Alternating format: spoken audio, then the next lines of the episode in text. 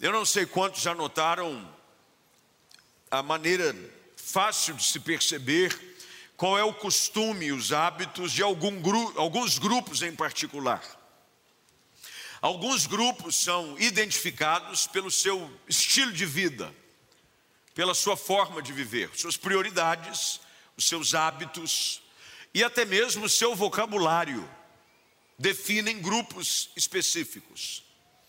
Grupos de pessoas, etnias, culturas são definidas pelos seus valores e costumes, coisas que são valorizadas. Cheguei de viagem há pouco tempo e uma das coisas que eu percebi claramente foram as distintas maneiras com que as pessoas vivem os seus costumes e a sua cultura, desde a comida. A percebeu que dependendo do grupo que você faz parte ou da sua ancestralidade, você vai ter um hábito alimentar ou a dieta que compõe o cardápio da sua casa diferente. Quem vem de uma cultura portuguesa tem da seu, na sua é, culinária, numa herança familiar, hábitos de comida portuguesa. Você gosta de comer um bacalhau? Bacalhau bem feito, bacalhau lagareiro, bacalhau bacalhoada. Falar de comida essa hora é um pouco complicado, né, irmãos? Mas se você vem de uma cultura italiana, domingo é dia. Se você fizesse uma estatística hoje, quem é que comeu macarrão? Levanta a mão aqui hoje. Quem comeu macarrão no almoço? Levanta a mão. A maioria come macarrão no almoço. É quase que cultural, já perceberam ou não? Você não precisa pensar o que vai comer no almoço de domingo. Macarrão. Fácil de fazer, faz o molho, é ou não é? E você tem o hábito e a cultura. Por exemplo, quem vem de uma cultura árabe, gosta de comer tabule, rumos, quibe assado, esfirra. É hábito.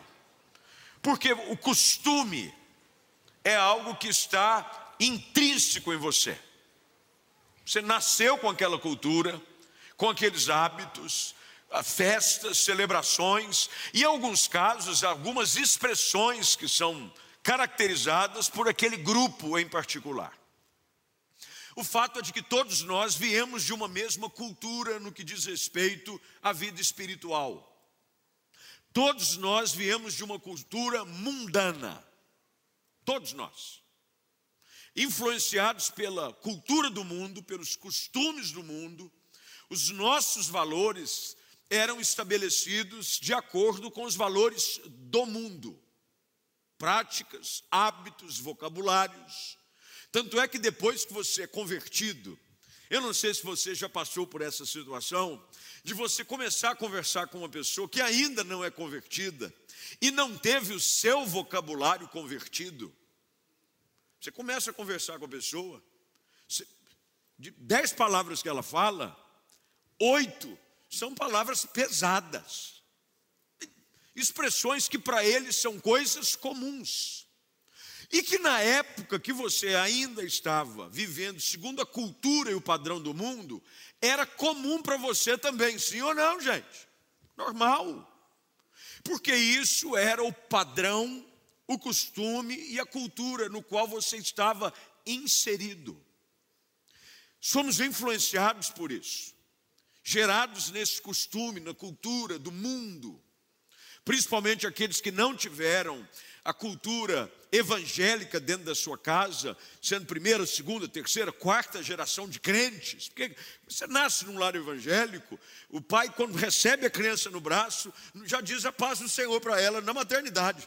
Paz do Senhor, meu irmão. Porque é a cultura.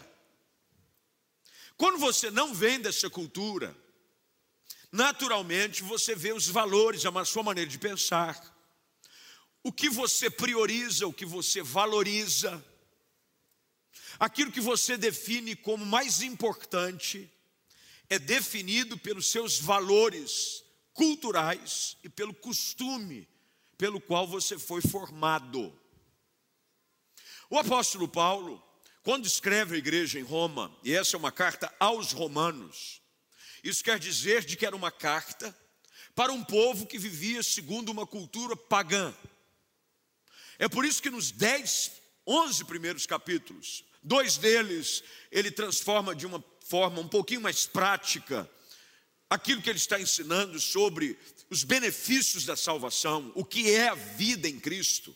Veja só, Paulo gasta 11 capítulos para falar sobre soteriologia, que essa é a, é a, é a linguagem técnica para se falar sobre a doutrina da salvação. Paulo gasta 11 capítulos explicando o que é que Jesus fez, qual é a obra da redenção. É por isso que agora ele diz lá no capítulo de número 8, agora pois, já não há mais condenação para aqueles que estão em Cristo Jesus. Ele fala sobre justificação. Somos justificados em Cristo, isso quer dizer, fomos feitos justos em Jesus. Ele explica tudo isso. Para fazer com que aquele povo, daquela cultura romana, sobre uma influência pagã, priorizando e valorizando coisas segundo o conceito daquela época e do mundo, entendesse como é que deve ser agora a vida em Cristo, uma vez que você tem a Ele como seu Senhor e Salvador. As orientações que o apóstolo Paulo dá são necessárias para aquela cultura, naquela época, mas elas também são importantes para a nossa cultura. Porque, querendo ou não, você é influenciado pelo meio o qual você vive. Quanto mais exposto ao mundo, mais influenciado pelo mundo você vai ser. Quanto mais você gasta tempo com as coisas do mundo, mais do mundo você vai ver na sua vida. E Paulo agora orienta de uma forma prática. A partir do capítulo 12, Paulo é um pouco mais pragmático. Ele sai da teoria e agora diz o que eles devem fazer. E ele orienta de uma forma muito simples de se entender, eu estou aqui procurando, da forma mais didática possível, falar com vocês sobre qual é a expectativa que Deus tem a nosso respeito. Porque vida com Deus, relacionamento com Cristo, não é o quanto eu posso receber de Deus, mas o quanto eu estou disposto a oferecer a Deus. Vou repetir de novo para você nunca mais esquecer. Porque o conceito que as pessoas têm de um relacionamento com Cristo é o que eu vou ganhar com isso. Lembre-se, Paulo escreve aos Efésios, capítulo 1, dizendo que nós já somos abençoados em Cristo Jesus com toda sorte de bênçãos. Isso quer dizer que tudo que eu preciso eu já tenho em Jesus. Tudo. Uma vez que Cristo é meu Senhor, uma vez que eu confessei como meu Salvador, eu me torno co-herdeiro em Cristo Jesus de todas as bênçãos celestiais. Diga amém para isso. Você é cordeiro, teu nome está lá no, no, no espólio de herança de Deus para a sua vida. Tudo que você precisa, Jesus já conquistou no Calvário para você. Agora, Paulo está dizendo nos 11 primeiros capítulos: uma vez que Cristo já conquistou no Calvário, pelos seus méritos, não pelos nossos. Tudo aquilo que precisamos, qual deve ser a nossa atitude neste novo relacionamento com Deus? Eu devo buscar algo ou eu devo estar disposto a oferecer algo? E é nisso que Paulo gasta esses dois versículos, e a partir daqui, ele começa a orientar qual deve ser a nossa postura, segundo esse conceito cultural do reino de Deus. No reino de Deus, quanto mais eu ofereço para Deus, mais abençoado eu sou. Por isso que quando Paulo, lá em Atos capítulo 20, se não me falha a memória aqui, fala sobre a bem-aventurança de dar é mais importante do que receber. Mais bem-aventurado é aquele que oferece algo do que aquele que recebe algo. Dentro da cultura do reino, Quanto mais eu ofereço a Deus meus dons, o meu tempo, a minha vida, mais abençoado eu sou. Porque de tudo que eu preciso, Deus já me oferece. E agora Paulo diz: muito bem, meus irmãos. Portanto, e é assim que ele começa, essa é uma palavra de transição. Portanto, isso quer dizer que você não pode ignorar o que havia sido exposto pelo apóstolo Paulo nos 11 capítulos primeiros. Dizendo, visto que tudo isso que a salvação produziu, a vida em Cristo, seus benefícios, a justificação, e você vai encontrar inúmeras vezes nesses 11 capítulos a palavra misericórdia, justificação, graça. Paulo está explicando a eles, e hoje essa palavra quer trazer o nosso entendimento de que não é pelos nossos méritos, nós fomos salvos pela graça, alvos da misericórdia, todo dia alcançados pela bondade, tudo que recebemos é porque Deus nos ama. Mas por causa disso, portanto, Deus espera de nós uma reação. O que é que Deus espera de mim e de você nesse relacionamento proposto por Ele? Todo relacionamento espera algo em troca, sim ou não, gente? Normal. Relacionamento que não é uma via de mão dupla, não tem vida longa. Deus espera de nós uma atitude condizente com aquilo que Jesus fez por nós no Calvário. E ele agora, no verso de número 1, diz: Portanto, irmãos, suplico-lhes que entreguem o seu corpo a Deus. Veja só, há um apelo aqui. Na revista atualizada, que talvez seja aquela que as pessoas sejam mais habituadas ao texto, ele diz: Rogo-vos, pois, irmãos, pelas misericórdias de Deus, que apresenteis o vosso corpo como sacrifício vivo, santo e agradável, que é o vosso culto racional. O que dizendo de memória, porque esse é um texto que eu conheço bem. Ele está dizendo: Eu vos rogo, há um apelo aqui. Porque lembre-se qual é a atitude de Deus para com Deus não obriga ninguém a estabelecer um relacionamento com Ele de forma forçada. Quando o texto de Apocalipse termina falando sobre a figura do Messias, do Cristo, ele apresenta-o como estando à porta e batendo. Eis que estou à porta e bato. Portanto, o apelo do apóstolo Paulo aqui é de que nós, de forma intencional, mas também ao mesmo tempo voluntária, possamos dizer: eu quero entregar a minha vida, o meu tempo, o meu corpo, e o corpo aqui. Nós vamos, dentro do tempo que temos, falar sobre aquilo que eu preciso oferecer para Deus todos os dias, entregar a Deus todos os dias, porque ele está falando sobre o princípio do sacerdócio. O sacerdote tinha o compromisso de levar o que ao altar de Deus todos os dias? Um sacrifício. O sacerdote nunca entrava na presença de Deus sem levar algo em mãos. Um sacerdote não era autorizado a entrar na presença de Deus sem um sacrifício nas mãos. Ele entrava com um cordeiro, ele entrava com um animal imolado, mas o sacerdote precisava entrar na presença de Deus oferecendo alguma coisa. O problema é que nós entramos na presença de Deus de mãos vazias e queremos sair de mãos cheias. Aqui é que o conceito está errado. Deus espera que nós entremos na Sua presença. Aliás, o salmista diz isso: entrai pelas Suas portas com ações de graças, e trazendo nos nossos lábios hinos de louvor. A atitude que Deus espera na cultura do reino é que eu devo entrar na presença de Deus todos os dias, disposto a entregar-lhe algo. Eu tenho que estar disposto a entregar algo a Deus. É por isso que o lugar do culto verdadeiro, quando você vai lá no Pentateuco, e há uma orientação de Deus ao povo de como o culto deveria proceder, você vai perceber, e é óbvio que o tempo não nos permite ser um pouco mais aqui profundos na exposição do conteúdo, o que demoraria muito mais daquilo que temos, mas nós vamos entender qual é o princípio que Deus está ensinando ali sobre o culto ao Senhor. O culto não é um lugar aonde eu vou receber alguma coisa. O culto é um lugar aonde eu vou oferecer alguma coisa.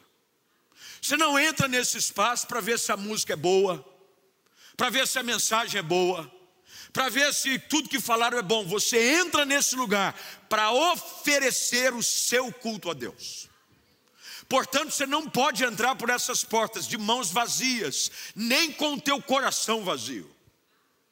As pessoas dizem, por que tem que ofertar na igreja? Porque o lugar do culto também é o lugar onde você traz a sua oferta.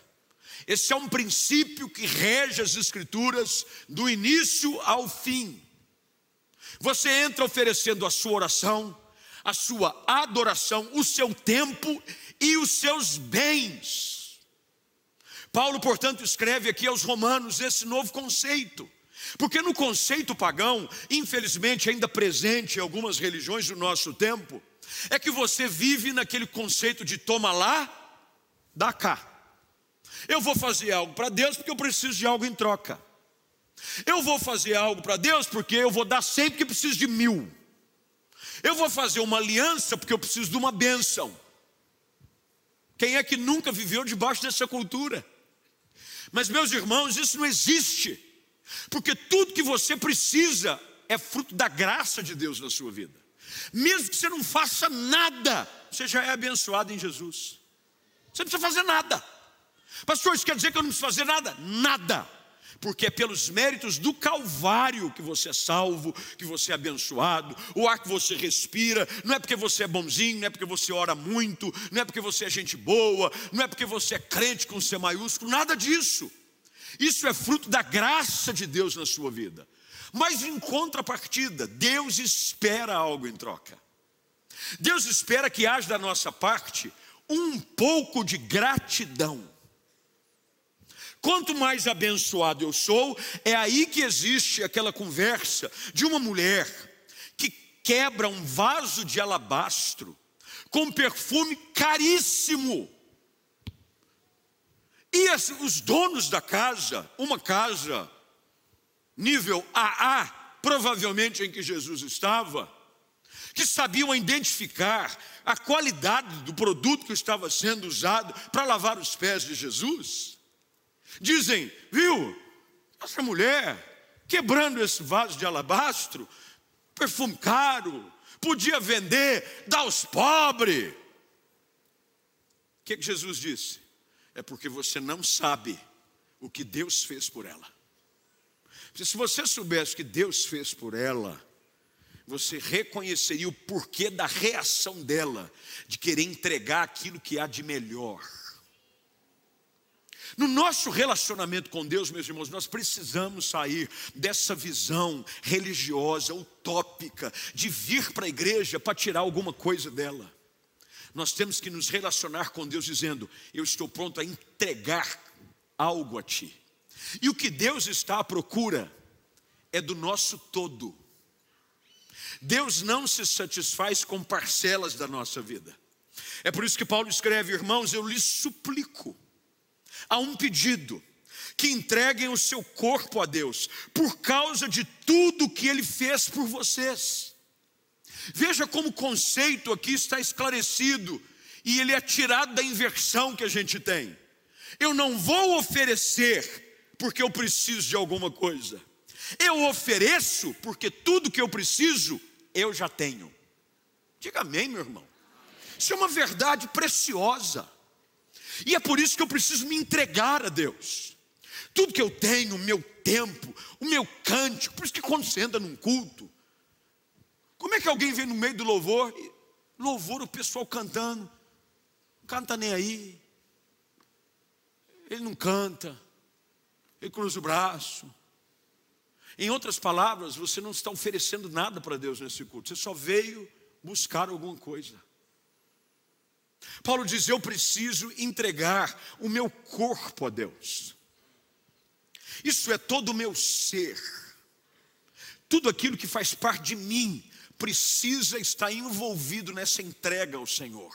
As minhas emoções, a minha alma, o meu tempo, o meu talento, os meus recursos, tudo eu entrego ao Senhor. É por isso que quando Paulo escreve aos Tessalonicenses, ele diz que a santificação tem uma ação completa em todas as áreas da vida do homem: corpo, alma e mente. Devem ser considerados e preservados íntegros na presença de Deus. Tudo que eu sou, tudo que eu faço, precisa ser entregue a Deus. Não só no dia de culto, não é só na hora do culto do domingo, não é só no culto da semana. Isso quer dizer que toda a minha vida deve ser vivida no altar do Senhor. Eu vou, e ao contrário daquilo que o sacerdote, porque hoje, desculpe se eu estou sendo aqui um tanto teológico demais nas expressões, mas é importante que você coma um caldinho grosso, é, mocotó, caldo de mocotó, com farinha, para você ter um pouco de profundidade nas suas convicções.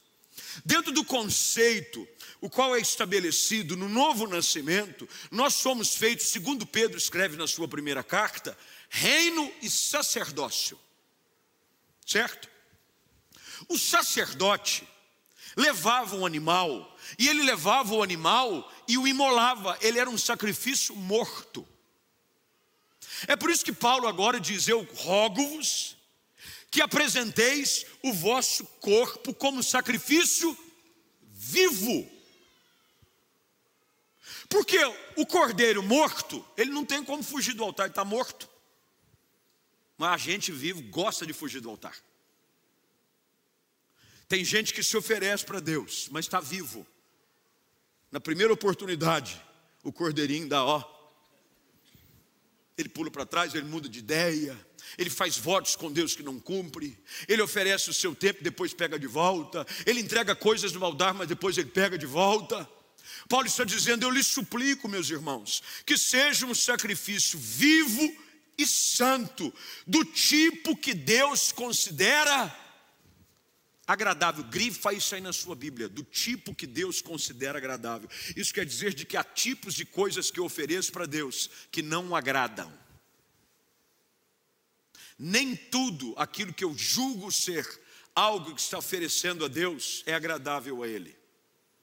O tipo de oferta, de sacrifício que Deus espera da minha parte é algo santo, puro, sincero. Isso quer dizer separado para Deus. Eu pego a minha vida todos os dias e digo: Senhor, usa a minha vida para o louvor da Sua glória. É por isso que todos os dias você deve começar o seu dia dizendo: Senhor, esse é o dia que o Senhor fez. E eu quero vivê-lo não segundo meu, minha agenda, não segundo os meus planos, não segundo as minhas prioridades. Senhor, eu quero viver esse dia para o louvor da tua glória. Eu quero viver esse dia para que Cristo seja exaltado através de tudo que eu faço. Cada segundo, cada lugar que eu vou, que seja para a tua glória. Paulo está dizendo, meus irmãos, esse sacrifício deve ser algo que Deus considera agradável. O que é que Deus considera agradável? Bem, o que Deus considera agradável é tudo aquilo que é puro.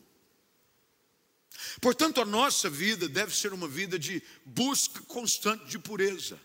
O nosso Deus é um Deus santo. Portanto, ao ser um Deus santo, Ele espera do seu povo uma cultura de santidade. Lembra que nós começamos a falar hoje à noite sobre as culturas que definem povos e grupos, comidas, vocabulários. É por isso que Deus espera de você agora, sendo alguém restaurado, comprado, lavado e remido pelo sangue do Cordeiro, que a cultura que define a sua vida é aquela que é estabelecida pelo reino. Portanto, o seu linguajar deve ser compatível com a cultura do reino de Deus. As suas prioridades devem ser prioridades compatíveis com a cultura do reino de Deus, porque a Bíblia diz que Ele nos transportou do império das trevas e nos levou para o reino do Filho do seu amor. Isso quer dizer o seguinte: a cultura do reino de Deus nada tem a ver com a cultura do mundo. Por isso que não entra na minha cabeça alguém que diz que é salvo em Jesus, que é crente e aceita padrões do mundo no seu dia a dia. Não combina. É a mesma coisa que você falar para um árabe comer macarronada. É a mesma coisa que você falar para o italiano de domingo, vamos comer tabule. Na cultura dele não combina. Não combina. Não é o hábito, não é aquilo que o define. E o problema é que a mesa do Senhor, sendo uma mesa pura, santa, e aí nós vamos identificar o porquê Daniel, lá na Babilônia, decidiu não se contaminar com as finas iguarias do rei e nem com o vinho que ele bebia, porque ele sabia de que o conceito, a cultura do alimento da época, nada tinha a ver com a cultura dentro da sua fé judaica. Muito do que era colocado na mesa de Nabucodonosor era condenado pela lei judaica. Não pense você, porque as pessoas pegam aquele negócio e tentam espiritualizar. Não, porque Daniel fez um jejum espiritual. Não. Ele apenas diz o seguinte: o que vocês estão servindo aqui, a cultura da qual eu faço parte, do Deus que estabeleceu regras e princípios para o nosso povo viver, não é permitido. Eu não vou comer dessa mesa. O que Deus espera de nós, meus irmãos, minhas irmãs, queridos que estão me acompanhando online em algum lugar, é que haja um desejo contínuo da nossa parte de oferecer para Deus algo, um estilo de vida que o agrade, um estilo de vida de pureza e de santidade.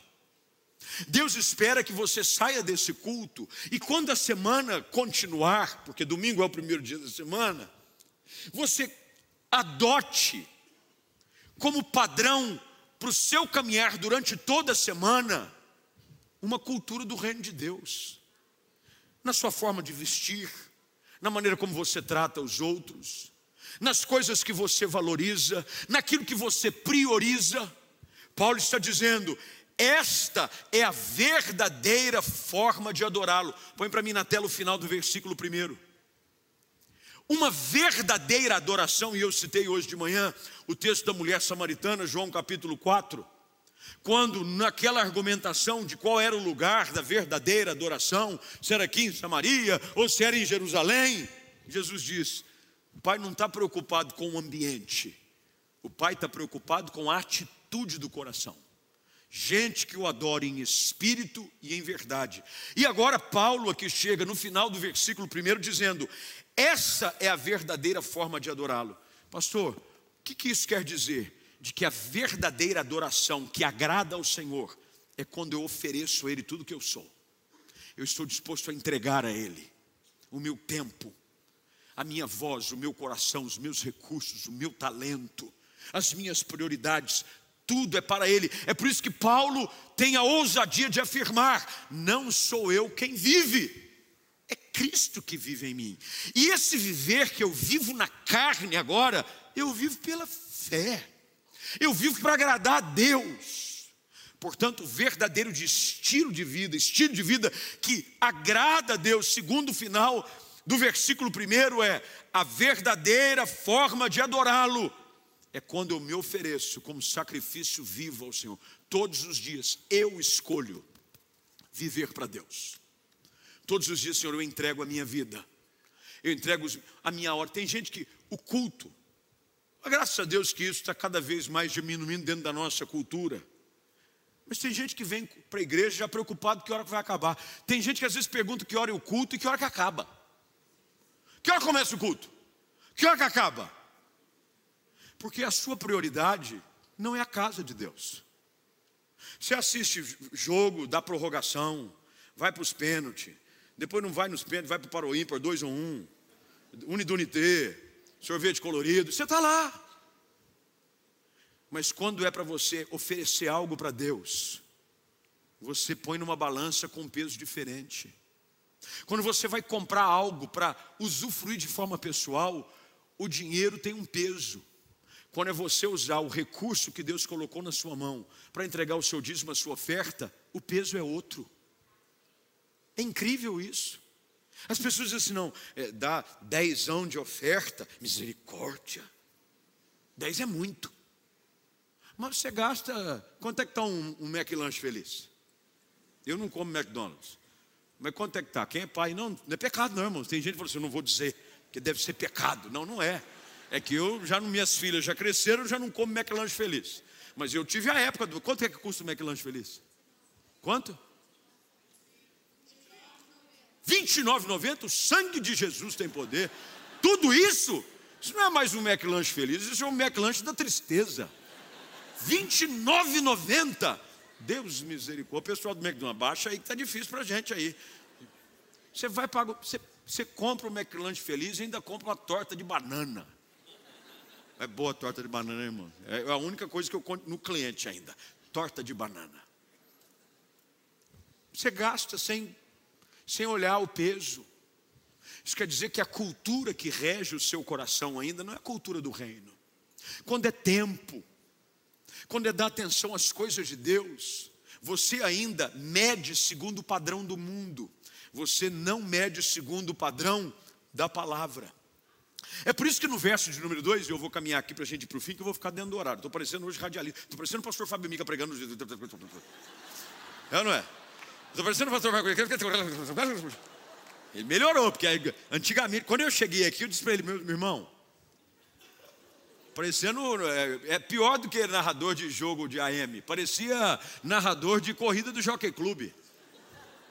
Estou parecendo, mas é porque eu estou preocupado com o horário. Verso 2: Não imitem o comportamento e os costumes deste mundo. Meu irmão, isso aqui deve ser um, um padrão a ser adotado na nossa vida não imitem o comportamento e os costumes deste mundo. O que tem gente querendo ficar popular porque é igual ao mundo. Até mesmo a igreja, infelizmente, em alguns lugares, e quando eu digo igreja, não estou querendo rotular, mas tem gente querendo ser igual ao mundo lá fora, aceitando coisas que Deus, meu irmão, não é uma questão de eu concordar ou não, é uma questão de ser obediente à palavra. Paulo escreve a esse povo que estava inserido numa cultura pagã romana, muitos da casa de César. Isso quer dizer o seguinte: de que eu posso adotar uma cultura celestial vivendo num padrão mundano. Porque tem gente que é o seguinte: não, agora eu sou crente, eu não vou mais em lugar nenhum. Vou. Eu agora sou um eremita. Eu vivo enclausurado numa cápsula de santidade. Eu só vou comer se o restaurante o dono for de crente. Eu só pego Uber se, eu, se ele me receber e tiver um crucifixo ou um adesivo. Jesus salva.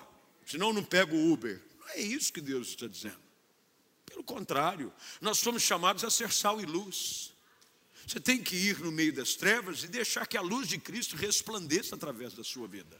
Você tem que ir num lugar onde não há sabor e ser sal, trazer tempero com o evangelho de Cristo através da sua vida. Mas o que Paulo está querendo dizer é que você não pode deixar com que o padrão do mundo e o comportamento encontre espaço na sua vida. Dentro da formação da família, da forma como você educa os seus filhos. Porque hoje em dia tem gente educando os filhos e aí depois se pergunta, mas eu não sei o que, que acontece com meu filho. Você gasta pouco tempo falando da cultura do reino com ele. Ele sabe todos os personagens de história de desenho, ele sabe todos os personagens do X-Men, ele assistiu todos os filmes do Batman, mas ele não conhece a história de um herói bíblico. Aí depois você se pergunta, o que, que acontece? Algumas pessoas me perguntam, pastor, né, como é que você sabe algumas histórias da Bíblia, assim? Às vezes você cita textos e algumas histórias. Meus, meus queridos, boa parte do que eu aprendi não foi no seminário. Não foi mesmo. Foi da cultura na qual eu estive inserido durante toda a minha formação. Eu frequentei a escola dominical, eu aprendi a história dos heróis da Bíblia, eu cantava músicas relacionadas aos milagres de Jesus, e é isso que o texto de Deuteronômio 5 diz: que Moisés recebe a instrução da parte de Deus. Você tem que inculcar na cabeça dos seus filhos cultura do reino, a cultura. É coisa que você vai passando, é uma tradição, conforme dizem os estudiosos, é uma tradição oral. Você vai passando, você vai compartilhando de geração a geração. É por isso que o salmista diz: uma geração dirá a outra. Paulo escreve aqui Não imitem o comportamento, os costumes deste mundo, mas deixem, é por isso que eu pedi e repeti quando nós líamos juntos: deixem que Deus os transforme. Meu irmão, Deus não transforma ninguém que não se coloca como vaso nas mãos do oleiro. Você tem que dizer, Senhor, põe a mão na minha vida. Se precisar quebrar, quebra. Se precisar rodar, roda mais rápida. Roda. Senhor faça o que precisar, mas eu preciso que o Senhor transforme a minha vida para que ela não seja mais um reflexo do padrão do mundo, da cultura, do vocabulário, dos valores que estão lá fora, mas que eu seja transformado segundo a sua boa, agradável e perfeita vontade na minha vida. Porque tem muita gente que pega esse versículo e você já deve ter usado ele por aí dizendo: "Não, a vontade de Deus, ela é boa, ela é perfeita e é agradável", não há dúvida. Mas a vontade boa, perfeita e agradável de Deus na vida de uma pessoa ela só é realizada quando eu me permito estar na agenda de Deus. Eu Senhor, eu quero permitir com que o Senhor trabalhe na minha vida. Põe a mão, eu quero ser transformado. Meu irmão, Deus não transforma ninguém da noite para o dia. Não há nenhuma pessoa que se converta e que amanhã seja um querubim alado de Jeová. Não, agora eu santo. Meu pai, ele bate até asa depois do culto. Isso é um penso no homem santo, não existe isso. Existe aquilo que dentro da nossa é, tradição teológica, existe aquilo que é a ação imediata de Deus, que é a santificação, que é produzida pela conversão do pecado. E Deus perdoa o seu pecado. Mas nós somos transformados de glória em glória. E se você não permitir com que Deus trabalhe na sua vida, e que você vá à presença dEle, e que você siga a orientação de Jeremias 12, desce, porque essa é a expressão que o texto diz de Deus a Jeremias: desce a casa do oleiro. Eu preciso ir à casa do oleiro. Antigamente cantávamos aqui, era quase que cultural nos cultos, quando tinha algum apelo. O pastor André deve se lembrar, que dizia assim: Eu quero ser Senhor amado como um vaso nas mãos do oleiro. Quebra a minha vida e faz-a de novo. Eu quero ser um vaso novo. Isso tem que ser a nossa oração, tem que voltar a ser a nossa oração. Porque nós queremos um Deus que atenda os nossos desejos e as nossas vaidades. Nós queremos uma fé que simplesmente supra aquilo que eu preciso. E essa não é a fé cristã. A fé cristã envolve dizer não para si mesmo e dizer: Senhor, eu quero estar na tua presença e me entregar a ti todos os dias. Muda minha história, muda minha forma de pensar. Tem gente que quer discutir com Deus, os pensamentos dele são mais altos do que o nosso, os caminhos dele são mais. Tem gente que quer discutir com Deus, mas Senhor, eu acho que o Senhor está errado nessa aí. Aí vem para um texto claro nas Escrituras, aonde uma pessoa tem um texto que a palavra, essa aqui não contém a palavra de Deus, é a palavra de Deus. Aí o camarada lê um versículo, o Espírito Santo vem e confronta. Ele diz assim: não, eu acho que nesse aspecto aqui, Deus não estava bem. Na minha vida, isso aqui eu acho que não. Você é teimoso.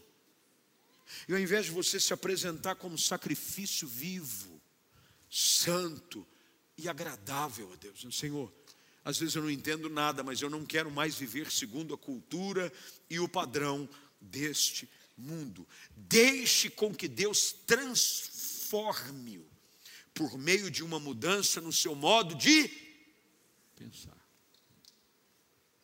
Paulo escreve aos Colossenses que nós devemos pensar nas coisas lá do alto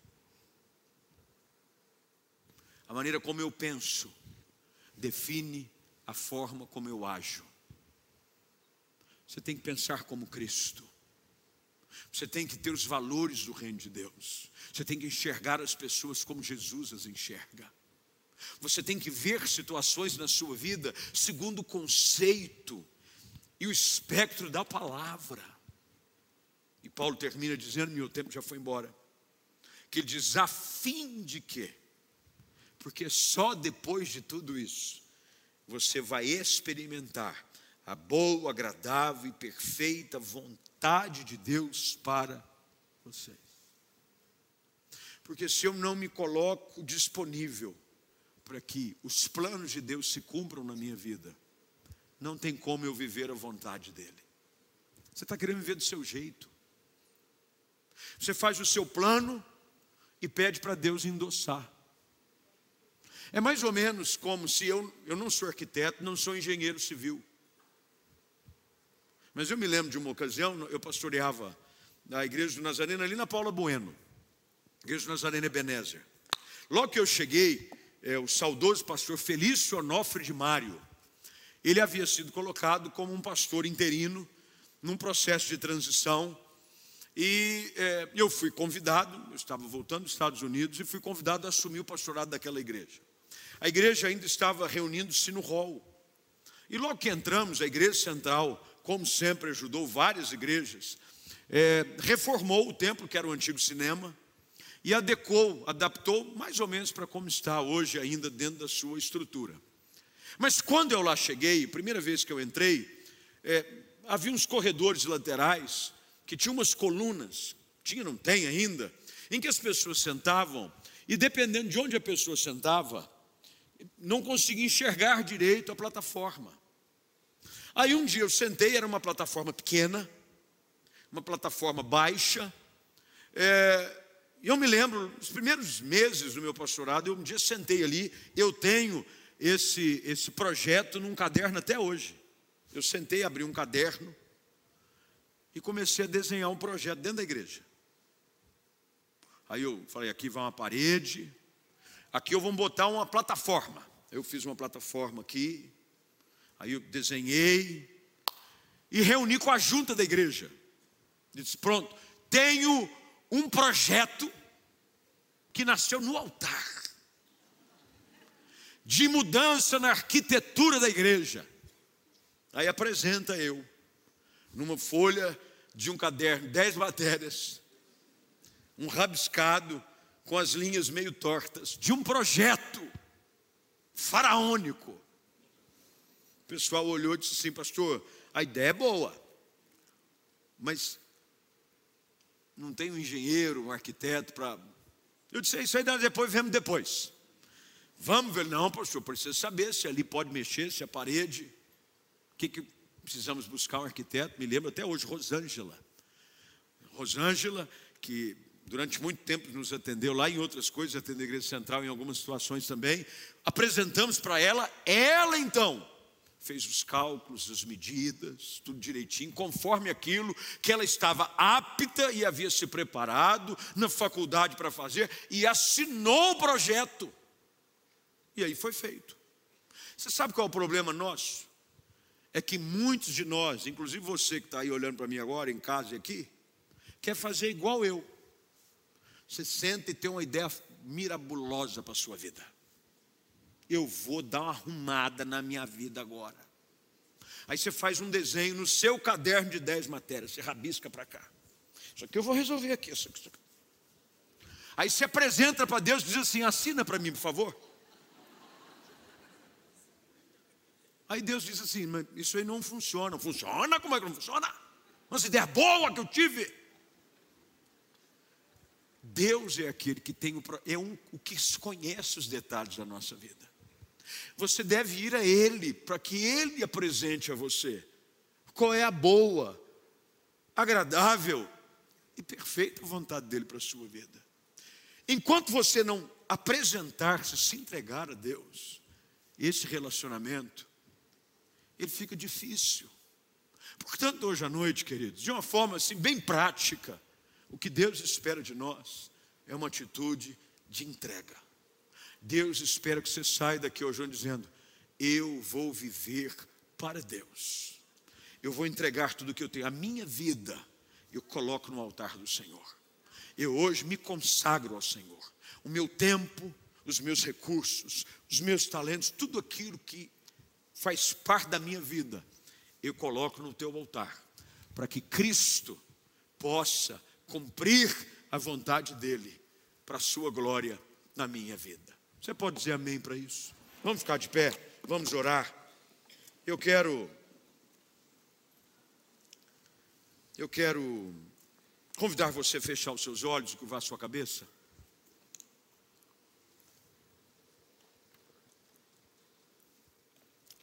E de uma forma muito direta, quem sabe hoje à noite você não precisa rever esse conceito de relacionamento com Jesus na sua vida.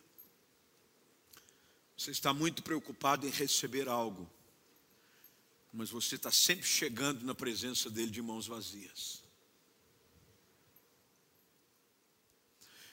Todas as vezes que Deus usa alguém, Deus chama alguém, havia algo a ser oferecido, às vezes pouco, segundo a ótica da própria pessoa. Foi assim com Moisés. Ele dizia ter língua pesada, mas Deus pergunta para ele: O que você tem nas suas mãos? Ele não tinha nada, ele só tinha um cajado, um bordão. E disse: Pois é, se você estiver disposto a entregar o que você tem, eu vou usar.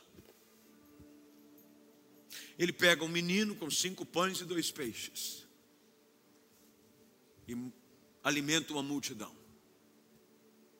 Ele encontra um rapaz chamado Gideão, debaixo da opressão dos midianitas, malhando trigo num lagar, lugar de espremer uva. E ele diz: Eu não tenho nada, a minha família é a mais pobre, a minha tribo é a menor. Mas ele se oferece. Quando você entender de que Deus está à procura de você entregar algo, e o apelo do Senhor é que você se entregue por completo. Filho meu, dá-me o teu coração. Entrega a sua vida, o seu tempo, os seus talentos. Que quando você chegar para adorar, você não vem, sabe, fatiado. Você não vem no culto por obrigação, você não vem no culto por um exercício religioso. Você vem porque você quer oferecer o seu melhor para Deus. Me lembro que quando eu comecei a pregar uma frase de um, a gente não sabe categoricamente de quem pertence, mas eu ouvi isso lá atrás. Ela é muito usada entre pregadores. E desde então eu sempre escrevi isso nas minhas Bíblias. Onde diz assim: quando você pregar, pregue oferecendo tudo o que você tem, como se fosse a última vez. Porque assim deve ser a nossa vida. Você não pode oferecer restos para Deus. Lembra da oferta da viúva? Tinha gente que vinha e oferecia segundo a cultura e o conceito do mundo, grandes quantias. Lembra não? E Jesus observando todo mundo lá à beira do gasofilácio. Nenhuma daquelas grandes quantias chamou a atenção de Jesus. Porque na cultura do reino, aquilo não tinha valor para Deus, tinha valor para eles. Até que chega uma viúva e oferece o quê? duas moedinhas. Aí Jesus diz assim: ela deu mais do que todos eles juntos, porque ela deu tudo. O que Jesus está nos ensinando não é uma questão de economia, de valor, é de tudo. Eu tenho que entregar tudo para Deus.